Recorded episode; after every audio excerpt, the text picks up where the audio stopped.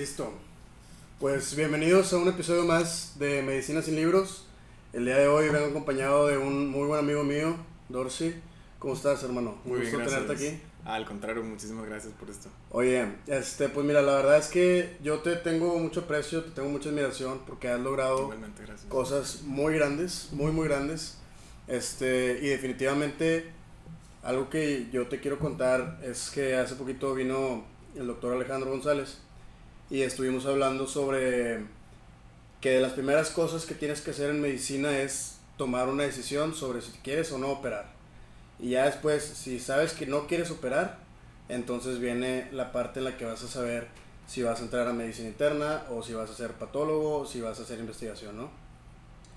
Eh, bueno, obviamente parte de lo que a mí me llama mucho la atención de lo que tú has logrado y lo que has hecho es a través de investigación, ¿no? Sí. Entonces, ¿cuál es el verdadero proceso para elegir entre hacer una residencia clínica, ya dejemos a un lado la, la quirúrgica y la medicina interna? O sea, ¿cuál es la diferencia entre hacer una, una especialidad clínica o hacer una maestría en ciencias, doctorado en ciencias? ¿Qué es lo que te lleva a tomar esas decisiones? Pues yo creo la verdad que no están, no están, no están peleadas. O sea, al final de cuentas tú puedes hacer las, las dos cosas. Claro. Depende mucho de qué es lo que quieres. Por ejemplo, de todas las, las personas que en, en mi generación nos, nos graduamos como 500 personas, de las cuales pocas hicieron maes- maestría. La gran mayoría presentó el examen nacional y ot- otros no. Ajá. No creo que esté, que esté peleado, pero en mi particular caso yo lo quise hacer porque yo pensaba que si no lo hacía ya, ahorita que tengo 28 años, no lo, no lo iba a hacer cuando tuviera 33, 34 años, porque Ok. seguramente para ese entonces ya iba a estar casado, o con deudas, o con hijos. Entonces dije, es el, el momento es hoy. Ahorita estoy, estoy joven y no sé, digo, es muy... va- va- varía mucho dependiendo de qué, de qué persona sea, pero el, el riesgo que estoy dispuesto a tomar debido a la edad que, que tengo es, este, es muchísima y es una de las principales razones por las que dije, va, esto se hace porque sí. Ok. Oye, y decías que se graduaron 500 personas de tu generación. Sí. Este, ¿Cuántos crees que hayan hecho investigación, güey?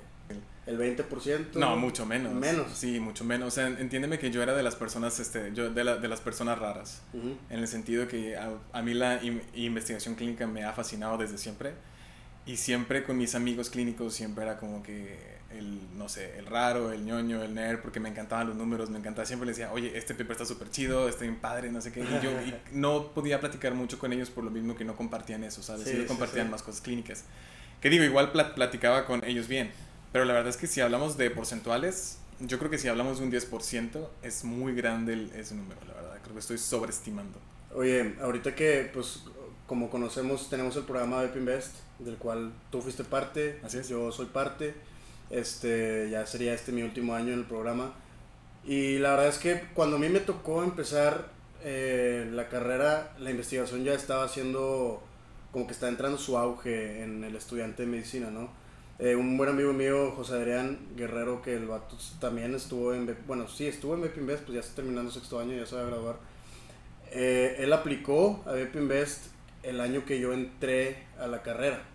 Entonces, cuando yo voy entrando a medicina, yo ya tenía como que, pues, un amigo cercano que entró a, a un programa de investigación y lo que tú quieras, ¿no? Yo estaba en primer año, en el segundo y ya había estado en BP Invest. Entonces él es dos años más grande que, que tú. No, es, Tres años. es un año. Un Un año. Sí, sí, sí. O sea, ac- académicamente un año y también él es 97, 98. Ok. Y somos muy amigos. El punto es que, que yo, vaya, me empapé de investigación desde el principio, ¿no? Porque yo ya sabía que, que eso se veía bien y que pues estaba padre, eh, podía abrirte muchas puertas, era un trabajo pues chido, ¿no?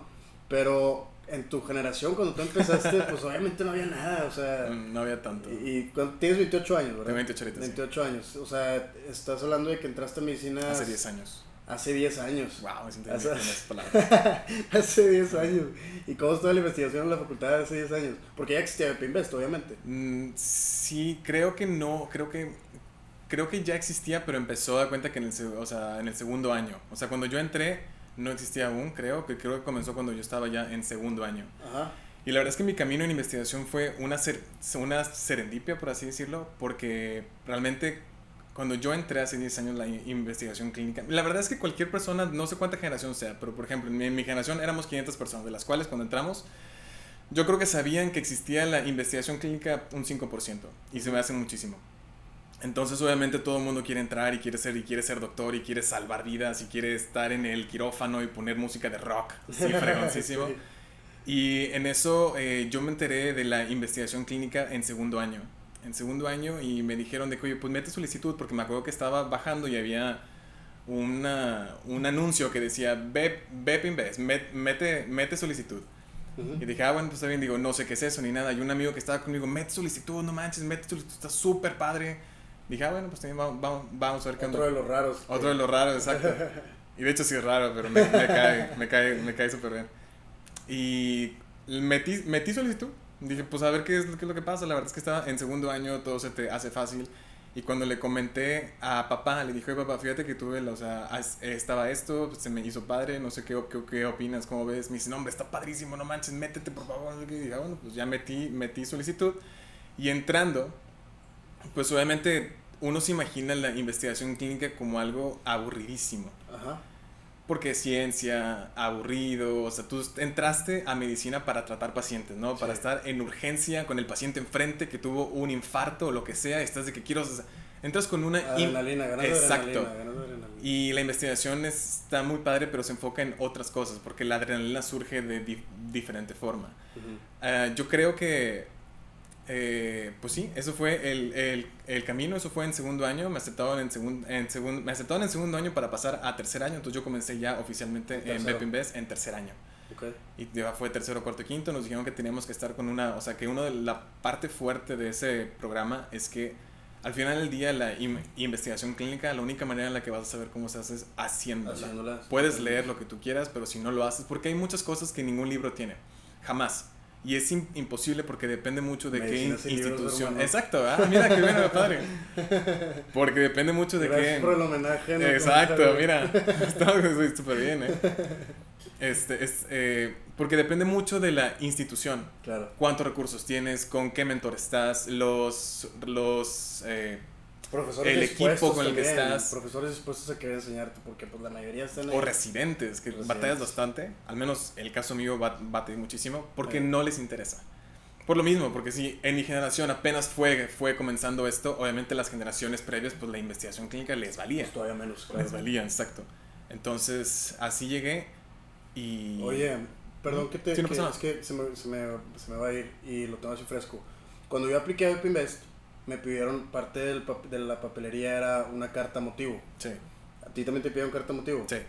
¿Y todavía tienes los mismos motivos que cuando entraste a hacer investigación o cambiaron algunos? La verdad es que ni siquiera me acuerdo qué fue lo que, lo que ¿No te acuerdas? Fue hace ocho no, pues años, sí, no me acuerdo. Es que ya estoy viejo. estoy viejo, exacto. Pero ni idea. Es que yo sí me acuerdo que, por ejemplo, dije que, que me gustaba ir la investigación porque era una forma en la que podías ayudar a muchas personas al mismo tiempo. O sea, porque si tú publicas algo, pues ayudas a los doctores a saber cómo tratar cierta enfermedad y ayudas a los pacientes de esos doctores, entonces se vuelve como una cadena al, al, tu, vaya, eh, compartir información útil para los pacientes, ¿no?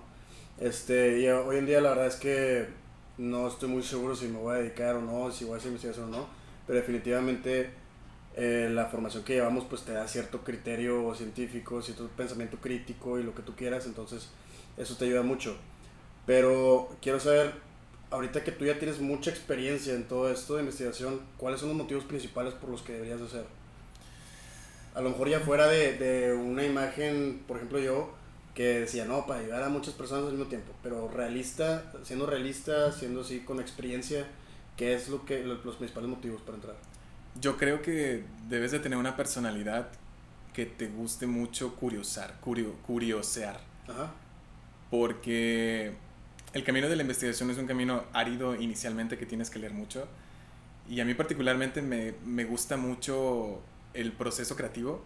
O sea, el yo pensar que estoy es, escribiendo algo que lo van a leer 500 personas, 1000 personas, 3000 personas, un millón, eso me, me fascina como no tienes idea. Sí, qué, cabrón, no y pensado eso. Cada palabra que pongo, o sea, escribir me, me gusta mucho, es uno de las que me encanta y yo creo que Mucha gente piensa que la investigación clínica tiene que ver mucho con, con, con, con ciencia, lo cual sí, porque tiene mucha matemática. Pero es creatividad. Pero es mucha creatividad. Yo la verdad la veo como un arte. Y la verdad es que personas que escriben, me ha tocado leer algunos, algunos papers de ellos y la verdad es que digo, que chale, ¿cómo quisiera poder hacer cosas así? Que a lo mejor las hago, a lo mejor no, a lo mejor y nunca podré, pero me gusta mucho ese proceso a mí. O sea, realmente si te gusta la... O sea, para el, yo creo que el, la pieza fundamental si te quieres meter a este camino es que debes de tener una capacidad de frustración bastante grande, de, de soportarla, porque es un camino difícil, es un camino que le metiste muchísimo tiempo, muchas veces algún proyecto te, te, tomó, ¿qué te gusta? Un año, dos años, tres años para que salga un valor de P mayor a .05 y te quedas como que maldita sea, o sea, todo lo que le metí tiempo, todo lo que hice, etcétera, entonces si tu recompensa es el artículo, yo creo que no deberías entrar. Ok. Porque la belleza de esto está en el proceso el de... proceso. Ajá, realmente la publicación es como que, ok, ya salió, pues, o sea, quítalo. El siguiente paso, o sea, ¿cuál, cuál es? ¿De qué se e trata? otro proceso. Exacto, esa parte a mí me fascina mucho. Okay. Todo, o sea, la verdad es que todos los procesos que llevan el hecho de concebir una, una idea. Una idea de investigación. Y luego planearla y plasmarla, es escribirla y ponerla con unas palabras concisas, lo más conciso posible. Eso me fascina mucho, muchísimo. Oye, qué, qué, qué bueno que dices esto del arte y de la idea y de la creatividad, porque algo que te iba a preguntar, que es parte de lo primerito que te enseñan en tu formación, eh, por así decir, para curricular en investigación, es la generar la idea de investigación, ¿no? O sea, la, la, pregunta, la idea y todo esto. Y ahora que hablamos y tocamos un, un punto de creatividad y arte, ¿cuál es el proceso creativo para, para llegar a estas ideas de investigación? Obviamente tienes que tener conocimiento clínico. Claro. Pero ¿cuál es el proceso creativo que tú utilizas, por ejemplo? Mm, yo creo que... El proceso creativo, nos estamos copiando bien cañón de Roberto. Sí, ¿verdad? Bueno, ok, vamos a cambiar el proceso no creativo. Tenemos... Sí, no, no, no queremos problemas. Imaginativo, proceso. Sí. ¿Cuál es el proceso para, para crear la, la, la, idea de investigación? Mira, la verdad es que no sé. Porque hay una... Eh, la parte más difícil Ajá. de todo, aunque hagas doctorado y hagas lo que tú quieras, la parte más difícil es definirte una línea. Esa es la parte más difícil. Porque todo el mundo te va a, a, contestar, yo investigo en diabetes. ¿Pero qué?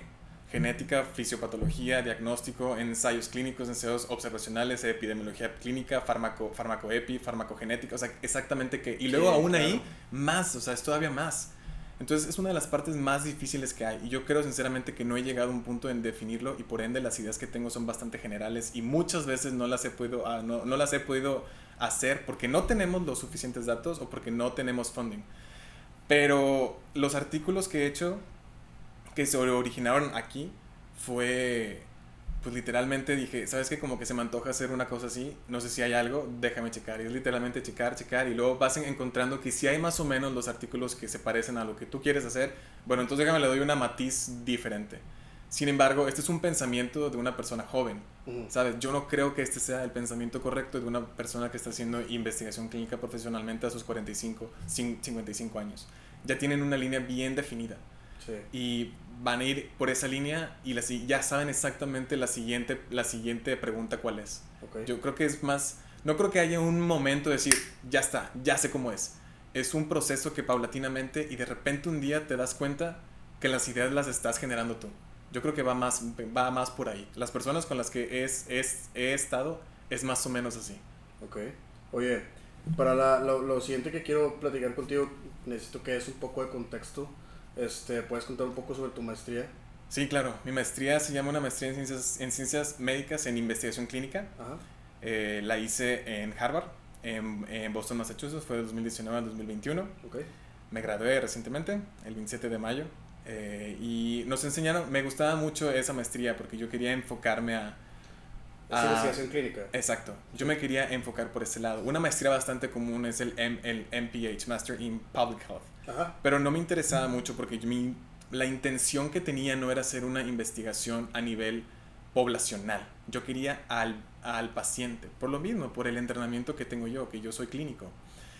Eh, entonces me gustaba mucho esa... O sea, esa, jamás harías investigación básica. No, al, al, contrario, sí, pero no, o sea, yo haría, yo a mí me encantaría, por ejemplo, hacer inves, investigación trans, translacional. Ajá, sí. Se me hace fascinante porque involucra mucho el ser clínico. Uh -huh. Ese es un punto pivote que si quieres ahorita pre, pre, pregúntame eso para no ponerme sí, por, sí, por, por no, otro carril. Otro.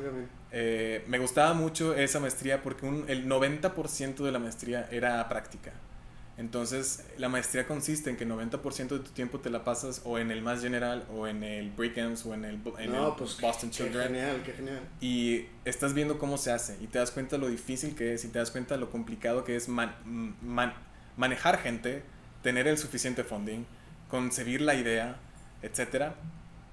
Y así mismo, eh, pues te das cuenta de todo lo que puedes hacer y cómo ah, es, es gente tan enfocada que realmente, no sé, se me hizo bastante padre conocer gente increíble porque la verdad es que conocí gente fascinante y esa experiencia no la cambiaría por nada. Pero yo lo quise por ese lado porque era una maestría, una maestría práctica y yo sabía que la investigación se aprende haciéndola. Claro. Oye, este, bueno, te decía lo del contexto porque qu- quiero saber, y digo, ya lo he platicado con, con alguien así como Frank, que de hecho ya estuvo aquí, ya, ya lo traje invitado, también alguien que de hecho va a ir a Harvard, Qué bueno. está siguiendo tus pasos. Sí, sí, sí. Este, Frank pues es una leyenda, súper amigo mío también. Eh, un saludo Frank, el obvio. Este, pero vaya, con él hablé sobre cruzar fronteras, o sea, tener una mentalidad que te haga llegar a dar ese paso que nadie da normalmente. Y él me dice que es un trabajo día con día, todos los días dar el 100% de ti. Y básicamente en eso, en eso me resumió eh, eh, lo que lo llevó a hacer, vaya, tener este éxito académico. ¿Qué es lo que hace que un estudiante de la UNL de medicina dé un brinco hasta llegar a Harvard? ¿Cómo fue tu proceso? ¿Cómo fue literal la historia? O sea, ¿qué es lo que te llevó? Obviamente mucho trabajo duro, pero así más aterrizado. Mira, no escuché el- ese comentario del el, el- el podcast con este Frank, pero esa es la parte romántica. Ajá. El de que, Lo que hay detrás del... pues, o sea, ponle ganas. Ajá. ¿Sabes? Siempre tienes que dar el, ciento, el 150%. La parte romántica es por ese lado. Sí. Pero sí, la sí. realidad no es así. Porque tenemos días, días malos. Ajá. Y al, al- o sea, más aterrizado, al, creo yo, es como que está bien que tengas días, que tengas días, días, días malos. Es- Mm. Está bien eso. Y no pasa nada si un día no das el 150%. Ok. Con que tengas la meta clara y... O sea, hay una frase en inglés que dice... Baby steps count too. Ujú, O sea, pasitos chiquitos cuen- cuen- o sea, cuentan también. Totalmente. No sí. tienes que dar el 150% todos los días, pero todos los días tienes que estar poniendo un tantito para la, la, la meta final. Ok. Y la verdad es que el proceso para llegar a Harvard, de igual manera, parece imposible hasta que alguien más lo, lo hace. Ok. En mi caso, por ejemplo, yo jamás me vi así, o sea, yo jamás me vi Harvard, jamás en la vida. Yo no, o sea, obviamente no hay muchas personas que no saben quién soy, nada, pero yo jamás fui una persona así súper brillante, primer lugar, ni nada. Soy una persona común que le gusta mucho hacer in- investigación clínica y por ende le pongo muchísimas ganas. Pero un amigo se fue también a hacer una, una maestría en salud pública. Y yo dije, si este tipo pudo, ¿por qué yo no puedo? Y literalmente metí solicitud y a la única universidad a la que metí solicitud porque no tenía muchísima fe, eh, fue ahí. Y dije, si pega, me lanzo y si no pega, pues bueno, ¿Y el qué plan B. académicos tenías? O sea, me estás diciendo que no tenías, por ejemplo, primer lugar, pero sí tenías ya trabajo de investigación aquí, me imagino, y Sí. otro tipo de cosas. La verdad es que mi currículum estaba muy enfocado en investigación. Ajá. Yo, mucha gente me ha preguntado, oye, entrar a Harvard es bastante difícil. Y siempre les digo que no sé qué tan difícil sea, la verdad, porque yo creo que no hay una respuesta de sí, no. Es una, una carrera completa. ¿Sabes? Si tú nunca hiciste investigación clínica y de repente te quieres meter, probablemente no te van a elegir a ti. Sí. Pero si hiciste una carrera que yo estoy desde tercer año metido con esto, pues tengo muchas herramientas que a lo mejor una persona que no está en, en este, en este mundo no, no, no, no tiene. Ujú. Entonces, eh, sí.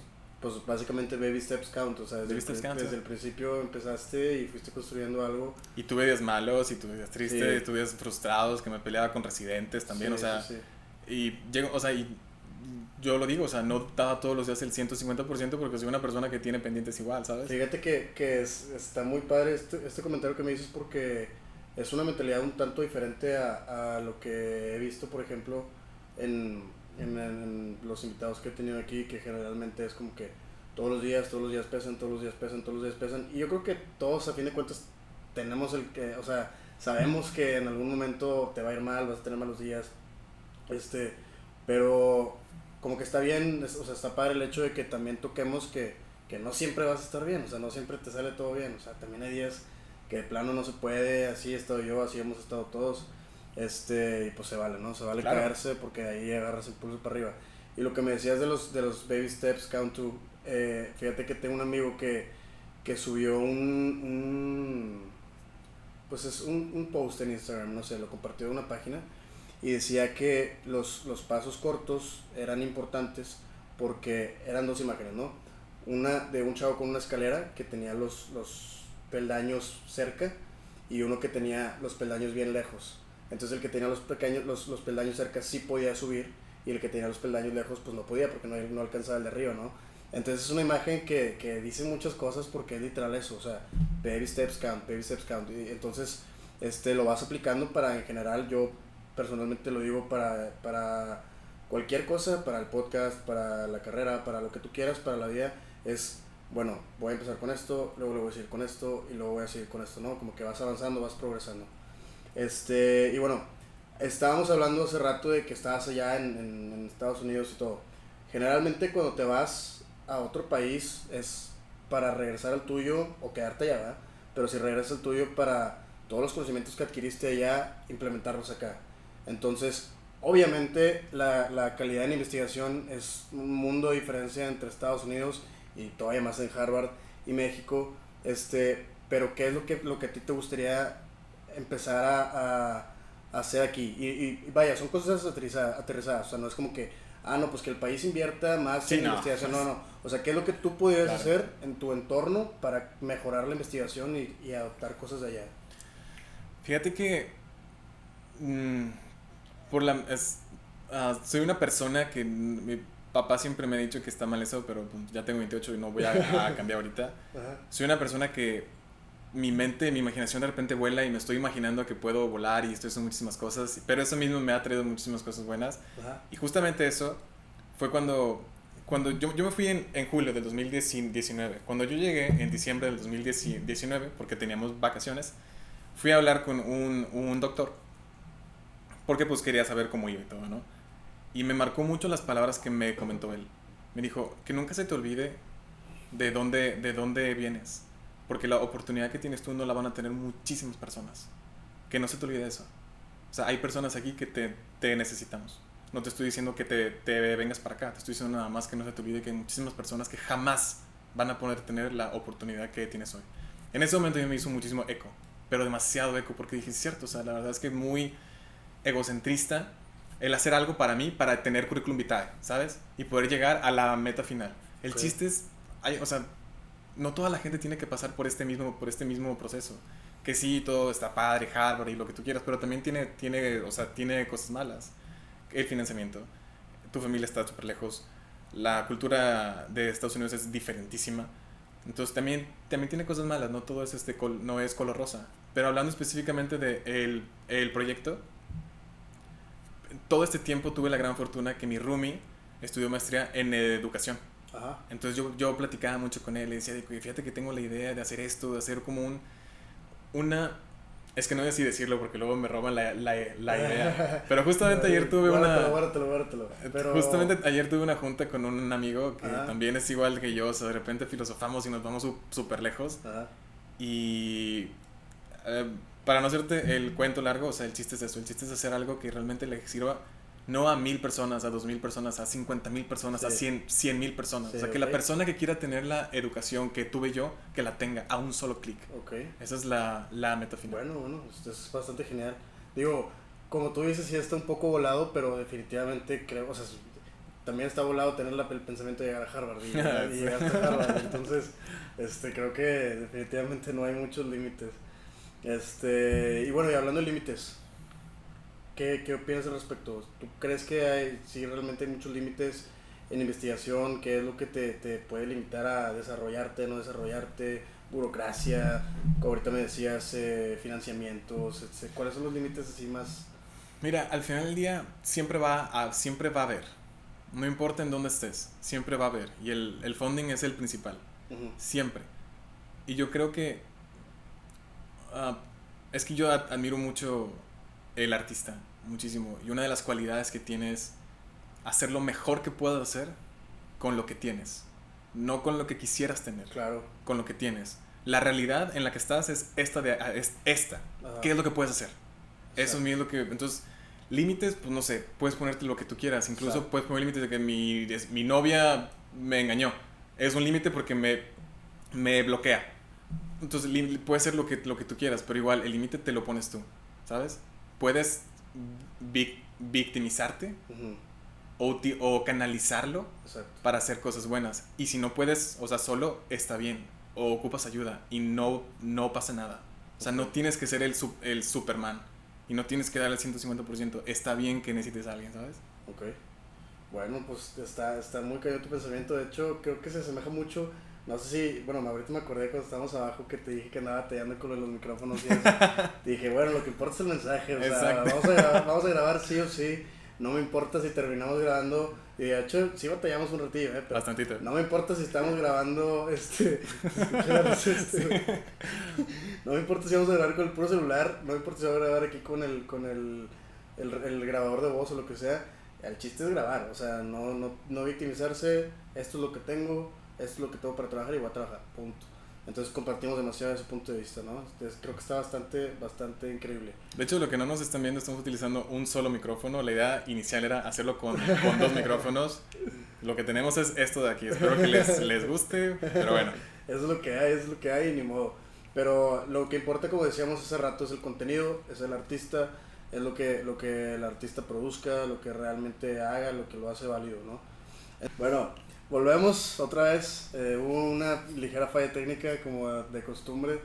Pero bueno, no habíamos terminado de hablar. Eh, creo que todavía hay cierto más contenido que, que íbamos a mencionar. Ah, de hecho, me acabo de acordar. Me habías dicho lo del punto pivote en la investigación translacional.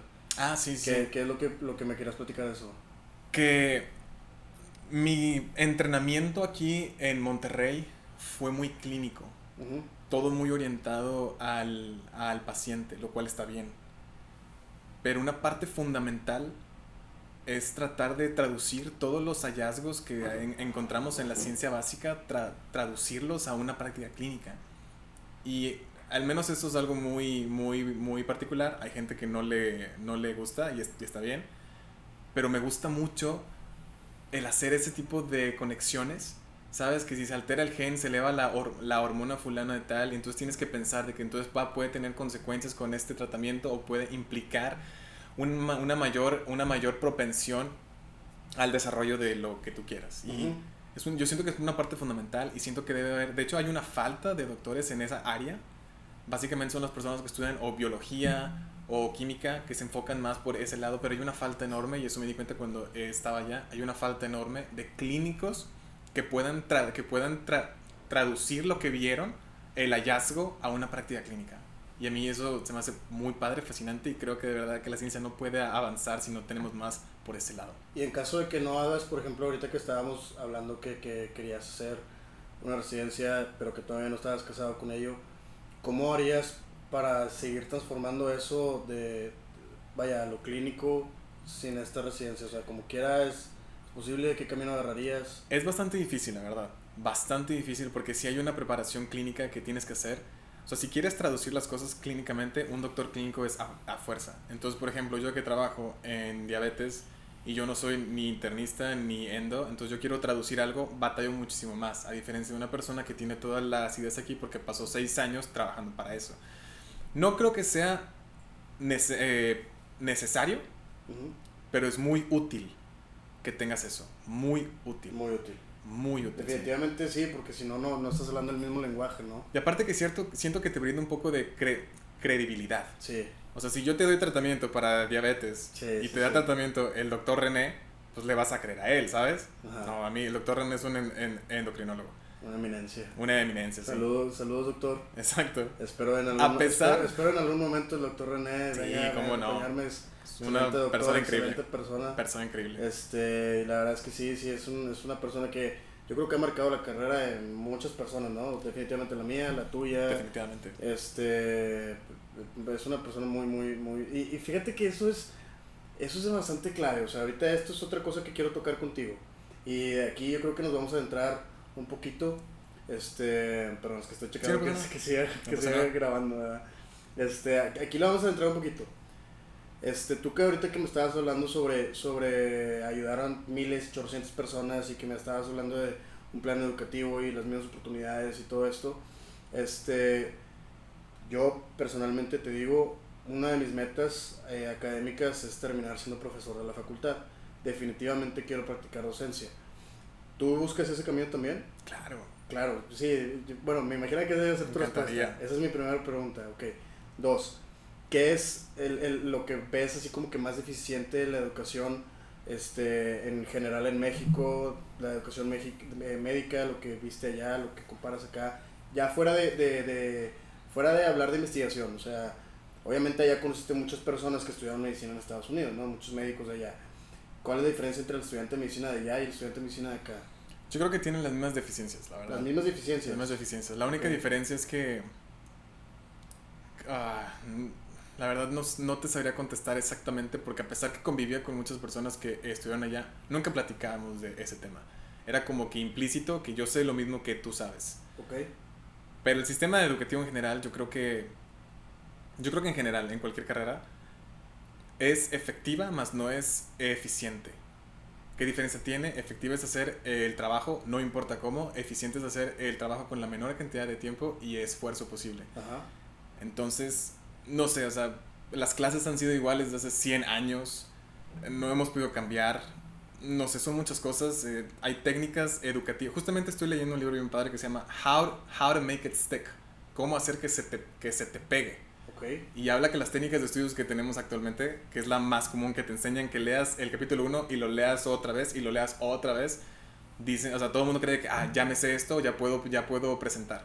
Okay. Pero en el libro menciona que es de las peores cosas que alguien Eh, puede hacer. entonces, digo, ya me dio curiosidad, ni modo, pues lo voy a comprar y lo No, voy a leer. sí, sí. Pero, pero, ¿qué es entonces la, la sin spoilers o con spoilers, qué, qué es la, la dinámica que el libro sugiere encontrar? Existen muchísimas. O sea, de hecho, el, el- el libro menciona como s- como 10, creo. Ajá. Pero la, en la que estoy leyendo ahorita es que el que tú, o sea, el problema de que leas el tema 1 cuatro veces es que te crea un sentido de fam- familiaridad.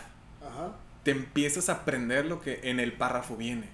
Pero eso no quiere, de- eso no quiere decir que puedas con- contestar una, una pregunta correctamente. Porque ya pierde la familiaridad. Exacto, porque lo que tú lees y un caso clínico no es lo mismo. Para nada. Entonces, en el libro menciona que una técnica muy fuerte es poner en práctica lo que sabes.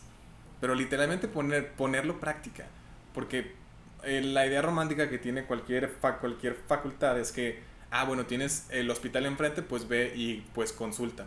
Pues sí, pero para que te encuentres un paciente con lo que tiene, que estás leyendo, es bastante difícil. Sí. Tienes 40.000 pacientes, ¿cómo encuentras a uno? Sí. Entonces lo ideal es como que crear simuladores, ¿sabes? Crear simuladores en simulas un caso clínico vir- virtualmente con un, un, eh, un paciente que tienes enfren- enfrente de ti y empezar a preguntarte preguntas que te hagan pensar, ¿sabes? No preguntas tan fáciles, sino preguntas que te empiecen a hacer. Porque una ventaja que tenemos nosotros es que anatomía se relaciona con, con histo, histología se relaciona con fisiología, fisiología se relaciona con, con farma.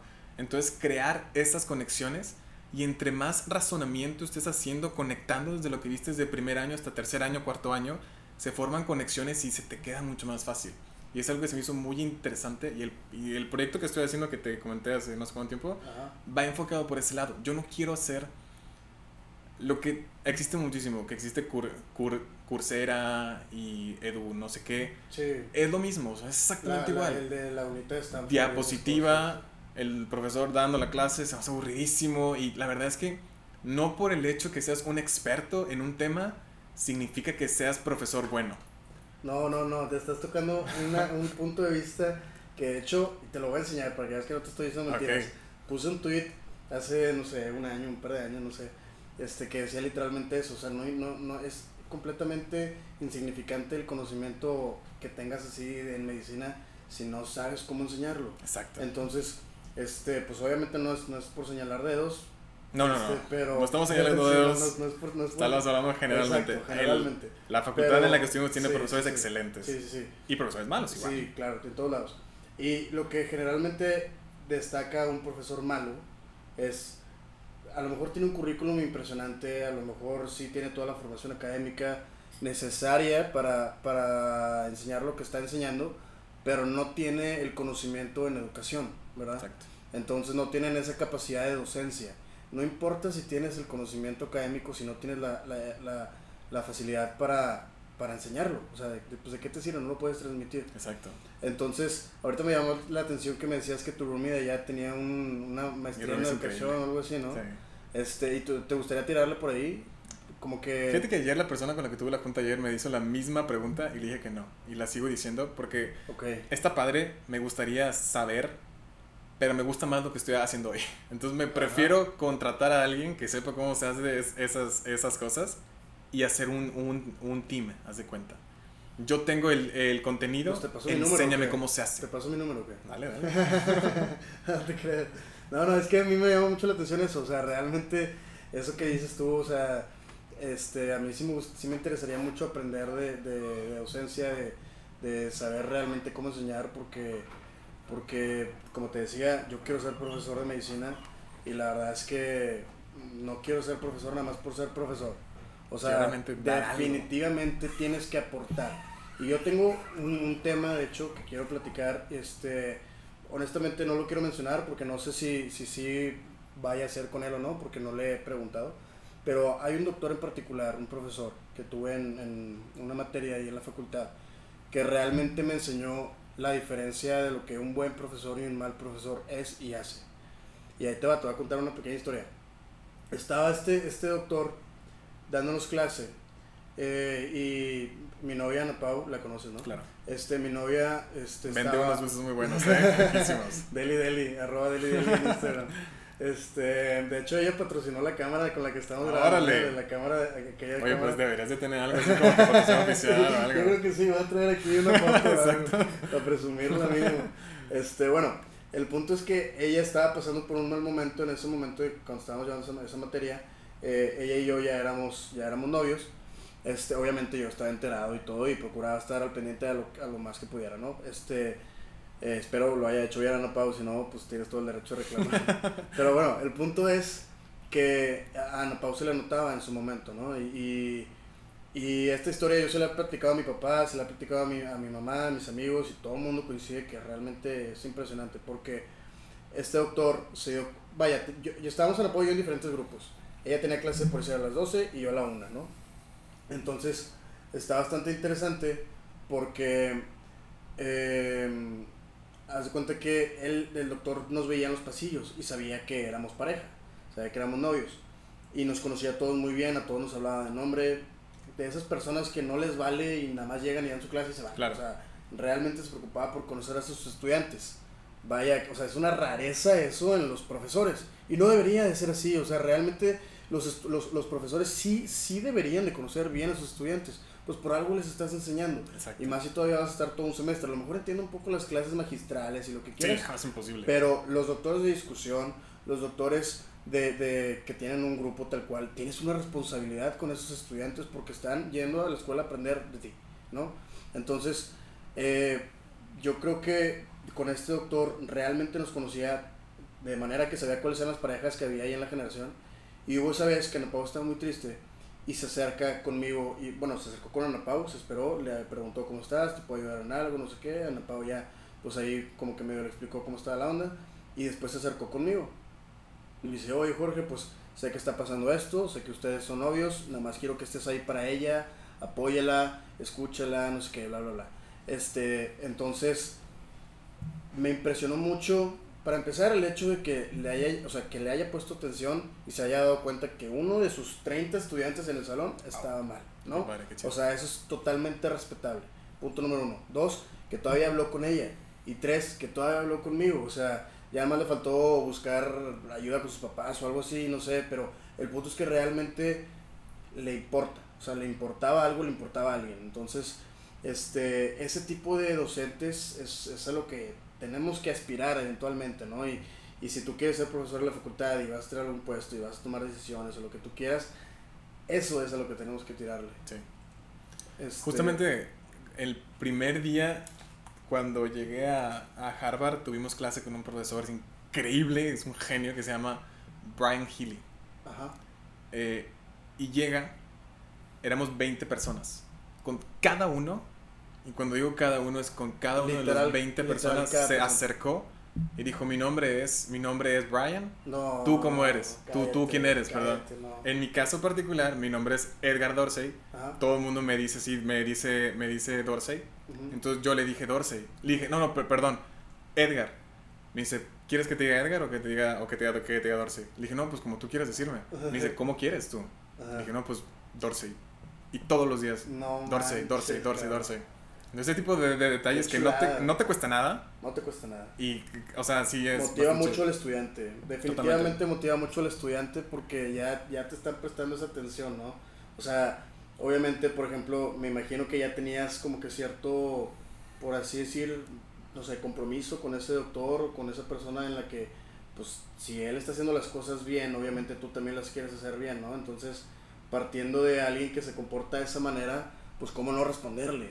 Entonces era lo mismo en mi caso, o sea, y, y tan es así que de verdad espero que este doctor venga porque lo quiero mucho. Me regaló un libro ok. en su momento y, y retomando un poco lo de, lo de investigación, en ese tiempo yo todavía no estaba en Beto Invest y quería entrar. Y le conté que quería hacer investiga- investigación, no sé qué. El doctor le llamó tanto la atención porque también es raro todavía, inclusive a pesar de que ya está en su auge la investigación, le llamó tanto la atención en ese momento, pues estás hablando hace 3, 4 años, no sé, este, que me compró un libro, el doctor me compró un libro que se llama, y me invitó a su oficina para, que, para dármelo, yo no sabía que me iba a dar el libro, este, pero e- es eh, de investigación para principiantes, básicamente investigación for dummies o algo así, pero me lo firmó y decía de que Jorge, recuerda que todo gran experto empezó siendo un principiante. Totalmente. Y lo firmó. Y dije, no puede ser, güey. O sea, esas son las cosas que realmente te motivan a estudiar Totalmente, y realmente totalmente. te motivan a dar ese brinco. Y pregúntame si hubo un solo día que llegué a su clase y no estaba leído. Claro que no, porque te sientes con esa responsabilidad de, de, de, de estar al pendiente y estar así. En cambio, si tienes un profesor que te está humillando, Que te humilla. está tirando, que te... Totalmente... No hay ninguna necesidad. No hay ninguna necesidad, no hay ninguna necesidad. Y hay mucha la, la premisa en donde si tú explicas un concepto y no entiende, o sea, el alumno no entiende, el alumno es un alumno tonto. Pero realmente si no lo entiendes porque no lo dijiste correctamente. Y si no lo entendiste, y si no lo entendió de la forma que lo dijiste tú como profesor, busca la manera. Sí, ¿Sabes? definitivamente tienes que buscar la manera. Y ese es uno de los problemas que tenemos ahorita con las clases magistrales. Porque ¿cómo quieres que un pelado de 300 que están ahí sentados te levanten y te hagan una pregunta cuando obviamente en medicina los egos están por los cielos y no quieres quedar como tonto enfrente de todos? Exacto. Pero a fin de cuentas tienes esa pregunta. Y, y digo, yo he sido víctima de no preguntar y también he sido culpable, procuro trabajar en ello. Ahorita, honestamente, creo que ya lo, lo tengo bajo control, pero claro que he sido culpable de escuchar una pregunta y dices, no, pues no puede ser que preguntes eso. Pero está mal, porque no tenemos el mismo, el mismo proceso de entendimiento que otras personas. Y hay algunas preguntas, preguntas que yo personalmente no he querido hacer por lo mismo. Pero ese es, todo ese sistema, está mal, porque y honestamente no te sé decir cuál es el correcto. No No, sé. no tengo el conocimiento para decirte cuál es el correcto. Pero sí sé que el incorrecto. Que este no es. Sí, sí, o sea, definitivamente este no es, porque estar entre 300 personas y crearse, hola, yo tengo esta pregunta, pues como que no, no va mucho, ¿verdad? Claro, claro. Y ideando un poco, ¿qué harías tú? ¿Cómo, cómo crees que sea lo más ideal? Órale. O por lo menos, ¿cómo te gustaría a ti aprender? Esa es una buena pregunta, ¿eh? ¿Cómo te Es gustaría una a muy buena pregunta. Pues para empezar es que para mí las clases de 150 a 200 personas como son las clases magistrales es una pérdida de tiempo Sí, enorme. totalmente. Que entiendo que lo hacen por... Es una ponencia. Exacto. Entiendo que lo hacen de una manera utilitaria, beneficiar a la mayor cantidad de personas lo más rápido posible, pero no es benéfico para, para nadie. Porque aparte que tienes miedo, el quedar como, como tonto, no tienes ninguna, ninguna, ninguna defensa. Es decir, si contestaste mal algo, el profesor no te defiende. Tienes totalmente razón. O sea, diferente el caso. Por ejemplo, hace no sé cuánto tiempo fue, en una entrevista que le hicieron a Cristiano Ronaldo, creo que en Filipinas, el filipín estaba diciendo cosas en portugués y lo estaba diciendo terriblemente mal. La audiencia estaba jajaja y Cristiano Ronaldo dijo, oiga, bájenle de huevos. Este tipo está hablando, Hablando en, un, idioma". en un idioma que no es el de él. Ah. Bájenle de huevos. Sí, sí, sí, cabrón. Y en las clases magistrales no. O sea, te equivocas, se ríen todos y el, el profesor también. Y el profesor te avienta un comentario así como que, no, no estoy preguntando. Exacto. tonterías", Es como que, oye, güey, pues, o sea, Sí, entonces, nosotros, como- o sea, Te bueno, estoy preguntando porque quiero saber. Exacto, o sea, porque te- tengo que- duda. Sí, la típica que preguntas y te dice, no sé, tú dime. Pues no sé, pues por eso te estoy preguntando, güey, o sea, entonces... Sí, no sé, la- pero me gustaría, por ejemplo, que fueran clases chicas y que fuera más práctico.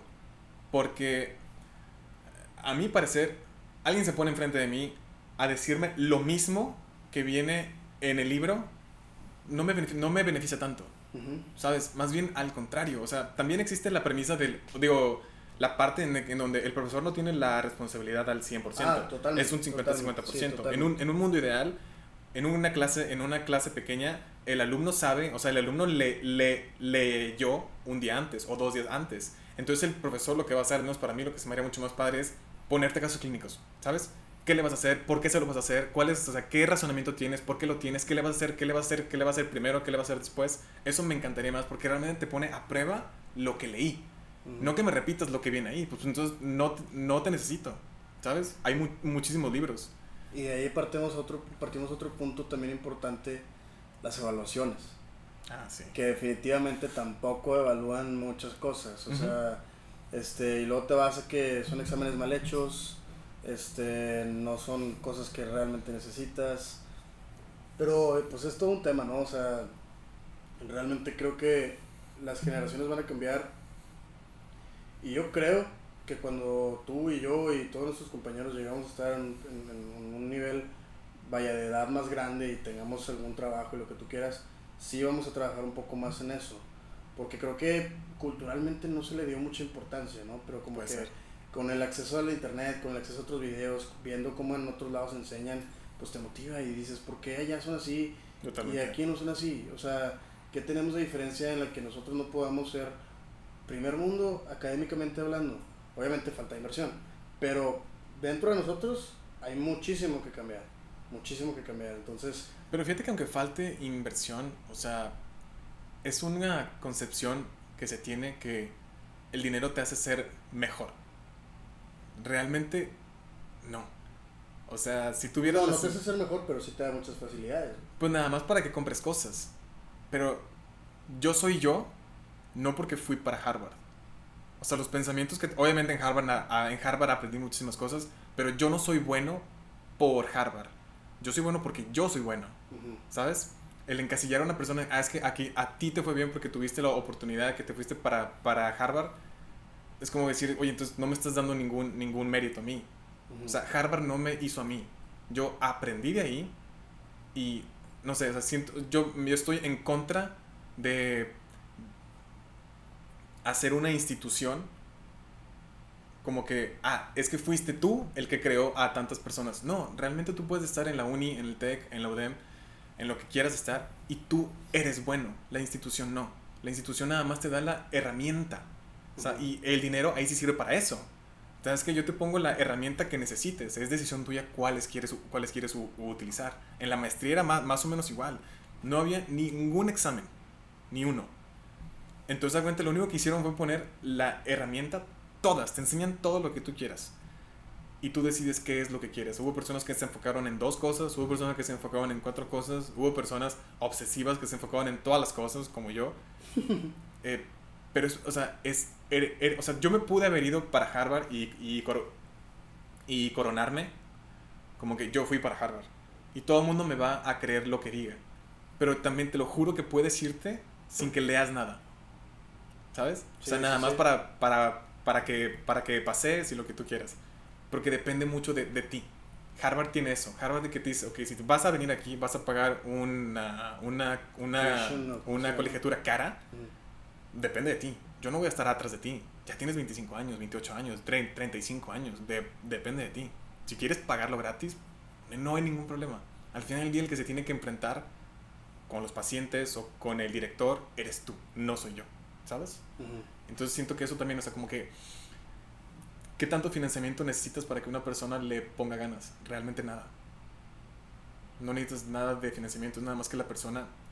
Entiendo también que sí existe una brecha, ¿sabes? Y que el hecho que yo, yo tuve la oportunidad de irme, no la van a, a, tener, a tener todos porque el contexto en el que estoy es diferente. Sí. ¿Sabes? Oye, y de hecho de eso quería opinar este, un poco porque estoy leyendo un libro que se llama Outliers. Ah, buenísimo. Y, ya lo viste. Bueno, y entonces vas a saber, de hecho más que yo porque yo no lo he terminado, este, sobre lo que menciona detrás de las historias de éxito este, y sobre su origen y, lo que realmente representan, porque muchas veces tú ves a alguien muy exitoso y dices, este, no, pues es que ese, ese vato es un genio porque logró esto y logró esto y logró esto y logró esto, ¿no? Pero pues tú no sabes que a lo mejor, eh, no sé, su familia le dio la mitad. Pues sí, le dieron la mitad, pero como quiera él logró conseguir la otra mitad. Pudo haber sido que le dieran la, mitad, la primera mitad y como quiera no, no, o sea, ahí se quedó o se lo perdió o lo que tú quieras, ¿no? Este, entonces básicamente los principios del libro me acuerdo que menciona que depende muchísimo el entorno en el que estás para saber el éxito que vas a tener o no vas a tener. Totalmente. Entonces, este, pues volvemos a lo mismo también porque también escalona mucho, o sea, es como que, bueno, tú ya llegaste a un punto en el que llegaste a Harvard y de ahí es para arriba porque ya hay, como tú dices, estás fuera de contexto de otras personas porque tienes, tuviste esa oportunidad, ¿no? Entonces, personas que no llegaron a Harvard no van a tener otras oportunidades porque no llegaron a Harvard. Pero como quiera se maneja y se trabaja con lo que se tiene para lograr diferentes cosas, ¿no? Y aún así, o sea, el éxito que es obviamente subjetivísimo. No, totalmente, totalmente. El hecho que yo me vaya para Harvard, a lo mejor ni siquiera voy a llegar al éxito que tú ves, ¿sabes? Si el éxito de alguien es ganar 50 millones por día, que está bien, eh, yo, no, yo no lo voy a hacer, ¿sabes? Entonces para ti, ante tus ojos, no voy a ser exitoso pues, nunca. Eh, entonces, y justamente lo que decías, cuando las personas me preguntan, oye, ¿y qué, qué consejo puedes dar? Siempre les digo la mismo, lo, lo mismo. Les digo, me es muy difícil darte un consejo porque todos los consejos que puedo dar están, fueron moldeados por las cosas que tengo yo. El hecho que tengo papá, que tengo mamá, una hermana mayor, menor, que fui mentoreado por el doctor fundamental, fundamental. Todo eso moldeó la persona que soy hoy. Exacto. Y por eso las personas cuando dicen de que ponle muchísimas ganas, ponle muchísimas ganas. A veces sí, no te sirve nada. ¿Hasta qué punto? ¿Sabes? O sea, ¿hasta qué punto? Por eso, pero si, siempre les digo, si te tuviera que dar uno, es si estás dispuesto a pagar el precio, puedes lograr muchísimas cosas. El precio puede ser soportar un trabajo de mierda, soportar una residencia, o sea, no sé, ¿sabes? el precio puede ser mucho y si estás dispuesto a pasar a pagar, perdón, por ese precio, puedes lograr lo que tú quieras. Ok, claro. No, no, no, creo que nunca lo había pensado de esa forma, pero definitivamente tiene mucha razón porque, pues, o sea, ahora viéndolo, la residencia, pues yo quiero ser especialista y creo que sí, bueno, no creo, estoy dispuesto a pagar ese precio, a pagar el precio de lo que hace este estudiar, estudiar el ENARM, el R1, eh, todo, ¿no? Y no me interesa si no paso el ENARM a la primera porque también estoy dispuesto a pagar el precio de, de la tristeza y la decepción de no haber pasado la mano a la primera, porque es parte de... Pero como quiera, si el objetivo está tangible y está todavía visible, pues ¿qué, qué, qué más puede cambiar, no? O sea, si estás dispuesto, como tú dices, si estás dispuesto a pagar el precio, pues nada, te, te, te, lo estás pagando literalmente, o sea, estás pagando para llegar allá, ¿no? Entonces, pues nada te va a detener. Y obviamente es muy contextual, ¿sabes? sí, oye, pues volvemos al mismo libro, o sea, todo, todo es como, como tú decías, pues tengo mamá, tengo papá que me apoyan y que me, me ayudan a llevar. Ah, obviamente tenemos siempre la típica historia de éxito de esa persona que viene que ves la, punta del iceberg. Sí, no, no, claro, pero y, y, la ves la punta del iceberg, pero no sabes que batalló demasiado porque no tuvo a sus papás, porque no tuvo esto, porque no tuvo esto, pero tampoco sabes si hubiera tenido a sus papás y si hubiera tenido educación y si hubiera hecho esto, a lo mejor no hubiera llegado a eso. Exacto. ¿Cuántos futbolistas hay en el mundo que se consideran exitosos porque fueron muy buenos futbolistas, pero su camino al fútbol fue simplemente porque era lo único que había, porque no tenían educación? Exacto. A lo mejor si hubieran tenido educación no hubieran sido futbolistas. Exacto. O sea, a lo mejor, sí, sí me explico. Entonces, sí, sí, totalmente. Entonces, pues, ¿cómo llegas a tener una selección de Brasil que tenía a los mejores, a Roberto Carlos, a Ronaldo, a Ronaldinho, o sea, ¿tú crees que ellos venían de, de, de, casas en los que podían pagar un estudio y si realmente hubieran podido pagarlo, probablemente no hubieras tenido a la, la, selección campeona de Brasil, o sea, entonces es como que definitivamente el contexto repercute demasiado en, en, lo que vas a lograr o no vas a lograr, ¿no? Lamentablemente se han hecho muy famosas personas como Bill Gates, este, Steve Jobs, Elon Musk, pero no, en, en, el, en el libro viene, en el libro de ese viene que la mamá de, de Bill Gates era la secretaria del CEO de IBM. No, pues sí, sí. Ah, sí, sí, sí. O sea, sí me acuerdo, sí me acuerdo. Por más totalmente. buen programador Y el que vato, seas, iba, el vato iba siempre y estaba. Sí me acuerdo, sí me acuerdo. por más buen programador que seas, que tengas la oportunidad a tus miserables 16 años a entrevistarte con el CEO de IBM, Eh, Pero fíjate que ahí podemos agarrar dos, dos puntos de vista. Y es, es qué bueno que lo tocaste. Porque uno es, nah, este vato logró lo que logró porque su mamá era quien fue su mamá, ¿no? Este, y la otra es, pues bueno, su mamá era quien fue su mamá, pero el vato aprovechó la oportunidad totalmente. porque su mamá era quien fue su mamá. Ajá. Volvemos a lo mismo. Pero, pero hay gente que se va a estancar y se va a quedar opinando en, no, pues nada más lograste lo que lograste por esto y no sé qué. Pero pues a fin de cuentas, como quiera, lo hizo, lo hizo en grande. O sea, Yo lo decía más en el sentido de que, entonces, bajo ese contexto, que obviamente menos del 1% de la población mundial tiene un contexto similar, intentan parecerse a, a Bill Gates. Dicen, si este güey pudo tener éxito a los 18 años, yo también puedo. Pues sí, güey, pero tu contexto no es el mismo. Forma tu propio camino. ¿sabes? O sea, con lo que hablábamos ahorita, con lo que tienes, ¿qué es lo que puedes hacer? Ujú. A lo mejor te va a tomar hasta los 30, ok, está bien, pues es lo que tienes, ¿sabes? Trabaja con eso. Este, pues bueno, muchísimas gracias, Dorsey, por venir. ¿Hay algo más que quieras compartir a la raza? No, que la verdad que, pues a ti nada más, más que nada, este, este proyecto que estás haciendo se me hace sumamente padre. Desde el primer día que me comentaste te dije se me hace increíble, porque efectivamente hay muchas cosas que no nos dicen y no lo vas a encontrar en ningún lado. Y pues felicidades y espero de verdad que este, este podcast y este proyecto crezca muchísimo. No, muchísimas Muchas gracias, viejo. Muchísimas gracias, hermano. Y pues un gusto tenerte. Y como le digo a todos mis invitados, ojalá eventualmente podamos discutir de algo, discutir de algo diferente igual de interesante. Excelente. Muchísimas gracias. Gracias a ti, amigo.